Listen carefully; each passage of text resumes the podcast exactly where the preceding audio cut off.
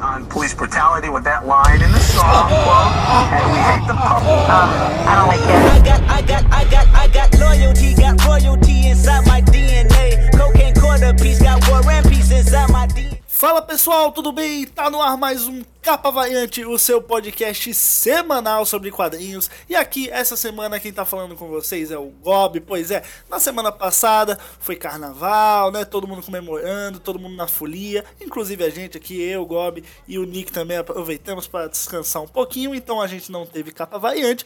Mas essa semana estamos de volta. Estamos aí no grande hype do Pantera Negra, na verdade, o filme que estreou na semana passada. Eu ainda não assisti, tava viajando, ainda não não deu tempo de ver o filme, uh, mas eu quero ver em breve porque tá todo mundo falando bem. E o capa variante dessa semana vai ser especial do Pantera Negra. Saiu na semana retrasada o Pantera Negra The Sound and Fury, né? Black Panther The Sound and the Fury, o som e a fúria, um one shot especial, claro, para comemorar o filme, uma história fechadinha ali no one shot, também na edição americana vem o Fantastic Four número 56, se eu não me engano, que foi a edição em que o Pantera Negra apareceu pela primeira vez nos quadrinhos, e é sobre Black Panther, The Sound and the Fury, que nós vamos falar agora, né, comemoração aí ao Pantera Negra. Primeiro, já quero deixar claro que é uma HQ muito boa para quem quer conhecer um pouquinho já do Pantera Negra, para quem nunca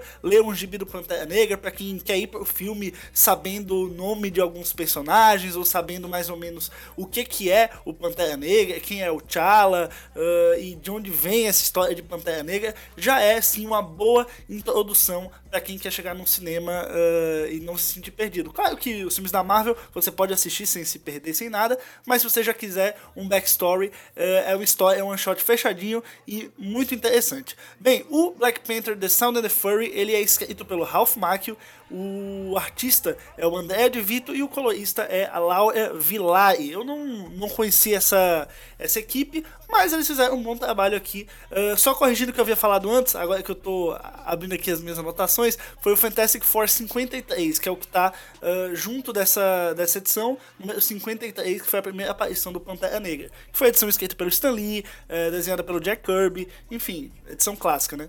Uh, bom, vamos falar da história, né, do, do Black Panther The Sound and the Fury, uh, porque, assim, provavelmente essa, o Fantastic Four 53, que vem junto com, a, com esse one-shot nos Estados Unidos, é, ele vem, claro, na edição das bancas, é, das comic shops, né, e vem também na edição digital. Mas aqui no Brasil eu duvido muito que vai chegar assim. Eu duvido até que vai chegar uh, essa história, porque é um one shot só, eu não teria, não teria lógica eles lançarem também na mais ou menos na janela que eles geralmente lançam. Saiu nos Estados Unidos há uma, duas semanas e aqui no Brasil eles iam lançar daqui a nove meses, o hype do filme já teria passado.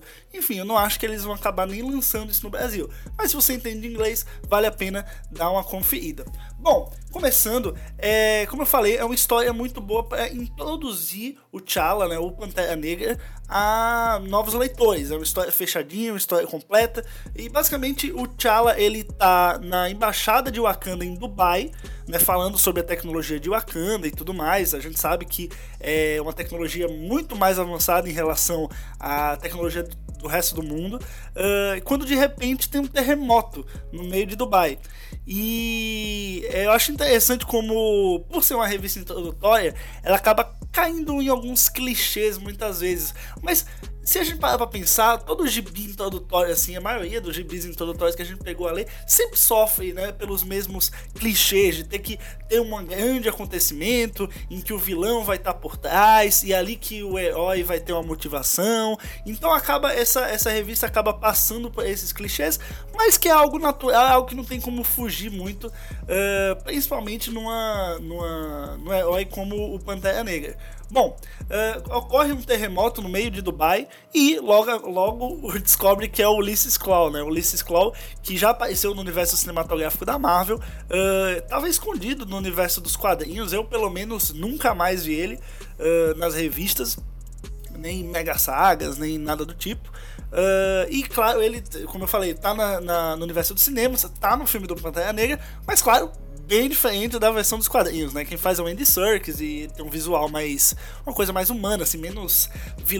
um vilão de quadrinho, sabe? Com uniforme e tudo mais. Uh, mas enfim, tem o terremoto no meio de, de Dubai. Logo o Ulysses Claw revela que é ele e que ele quer 5 bilhões de dólares, senão ele vai explodir a cidade.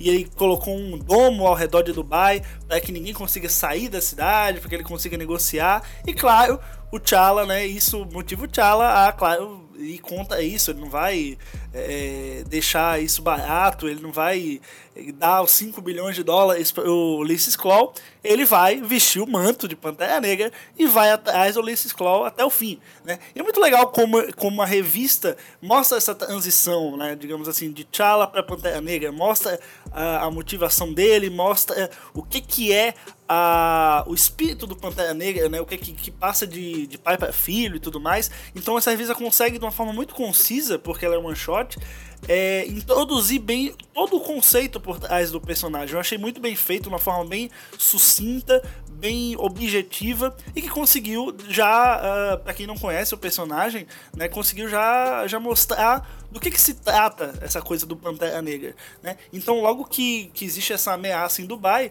o próprio T'Challa ele vai lá e veste o manto do Pantera Negra e tem aquele discurso heróico, né? O que ele fala que é a hora do rei desaparecer para dar lugar a algo sagrado, né? A algo que é o Pantera Negra, né? o deixando aí, uh, fazendo o ritual dele e tudo mais. Uh, enfim, eu acho que, pra mim, assim, abrindo um pequeno parêntese, é, o Pantera Negra é um dos heróis mais bacanas, assim, você para pra pensar, no sentido de que. É, não, não é só ele não só, só não veste uniforme e vai lá, entendeu? Ele só não tem um superpoder e vai lá, entendeu? Existe algo por trás, existe uma cultura que faz ele ser o Pantera Negra. E isso é muito bacana. Uh, e claro, é algo. Até no próprio universo do cinema, tem muito a acrescentar. Então, aí o, o T'Challa veste o uniforme de Pantera Negra e começa a fazer aquela, aquela coisa que também é clichê do, do gibi de, de introdução, digamos assim, porque esse é sim um gibi introdutório, uh, de começar a salvar o dia na cidade, caiu uma rocha em cima do menino, ele vai lá e levanta a rocha, o menino se salva, a mãe do menino agradece, né? Tem aquelas coisas bem clichês que a gente já cansou de ver. Em filme do Homem-Aranha tem toda vez esse negócio, então não, não tem. Ele salva a gente de, de incêndio, essas coisas assim, bem clichêzona para mostrar que ele é um herói, que ele tem poder, até que ele começa a rastrear o Ulysses Claw, né? E aí também tem outra coisa muito clichê, que é ele enfrentar toda uma galeria de vilões para poder achar depois o Ulysses Claw, né? Coisa, parece uma coisa uh, que ele tem que enfrentar, passar por muitas barreiras, passar por diversos vilões, né? O, o que a gente chama no RPG de Minions, né? A gente se enfrenta os Minions para depois chegar no chefão. É basicamente o que acontece aí com o Pantera Negra. Ele acaba enfrentando uma galeria de vilões, uh, acaba se safando, claro, e acaba chegando ao Ulysses Claw. Uh, eu não posso negar que, por mais bacana que essa revista seja, eu gostei muito da arte, Uh, o roteiro, ele é em si clichê, ele tá ali pra introduzir o personagem, pra, pra vender mesmo, pra se aproveitar do hype do filme. Ele não vai, não vai nunca ser um grande clássico do Pantera Negra, tá muito longe disso. Uh, mas eu acho que pô, é muito legal pra gente introduzir assim mesmo o Pantera Negra pra gente nova. Você pegar, por exemplo, a revista do Pantera Negra hoje talvez ela não, não seja tão boa. O cara que vai sair do cinema e vai pegar uh, a mensal do Pantera Negra, talvez ele não se sinta tão à vontade, assim, não seja algo que realmente vá conduzir ele tão bem quanto esse one shot faz. E, enfim, como eu falei, ele enfrenta todos os vilões, uh, encontra Ulisses, aí tem todo o massa velho dele, dele enfrentar Ulisses e falar que a cidade não é dele, que não sei o que mais, que ele está ali para proteger, uh, enfim, que, enfim, essas coisas de super-herói, né? Não tem muito o que fazer, o, o clichê fala mais alto. Mas enfim, pessoal, é basicamente. Uh, claro, eu falei, eu falei aqui por cima, né? Não, não dei detalhes, porque é importante que cada um. A gente faz aqui o capa variante para você. Se você leu, você ter informação complementar, ter a nossa opinião e tudo mais. Uh, mas se você também não leu, você não tomar muitos spoilers, você poder ler e aproveitar e ter experiência de ler. Então, essa é Black Panther The Sound and the Fury. Então, como eu já falei, muito recomendado para quem não conhece o personagem, tá querendo se aprofundar, certo? Bom, pessoal, eu acho que foi isso. Acabamos fazendo aí um capa variante mais curto, porque é one shot, a gente tá tratando aqui de saga, né? O Nick falou da saga da Fênix na, no último capa variante, então ele abrangeu várias edições uh, e acabou acaba ficando uma coisa mais alongada. Mas o objetivo do capa variante é trazer para vocês quadrinhos de uma forma mais compacta. A gente falando aqui sempre um a cada semana, como vocês já estão se acostumando aí nesse nosso novo formato em 2018. Mas enfim, não só uh, eu quis trazer essa revista do Pantera Negra aqui pra gente comentar por conta do hype do filme, mas também para mostrar que existe uma introdução aí uh, para quem quiser sair do, do filme e ir aos gibis. Esse one shot eu acho que é uma boa porta de entrada, pelo menos para o universo do Pantera Negra, né? E claro, para os vilões, uh, a gente entende também um pouco das motivações do Ulysses Claw. Uh, e claro, tem uma pegada cartunesca, tem uma coisa mais quadrinhos. Você, eu, eu, eu não vi o filme, mas eu acredito que a pegada do filme uh, seja um pouco mais madura do que do gibi, o que é uma coisa muito legal, porque se a gente pensar há 5 a 10 anos, a gente sempre vai, pô, vai pensar no quadrinho como um meio de maior liberdade criativa, onde as coisas vão, são mais aprofundadas, é uma coisa mais madura, e a gente tá vendo ao contrário, né? A gente tá vendo o cinema fazendo algo mais maduro aqui, e essa edição, claro, uh, isso, isso não é um, um demérito, uh, até porque é importante que uma, uma edição introdutória como essa uh, seja uh, amigável para todos os públicos. Então precisa ser uma coisa mais aberta, não muito densa, uma coisa que realmente tá ali só para introduzir os personagens, introduzir o universo do herói e tudo mais. Bom, pessoal, espero que vocês tenham gostado, espero que vocês leiam Black Panther, The Sound and the Fury e, claro, acompanhem as revistas do Pantera Negra.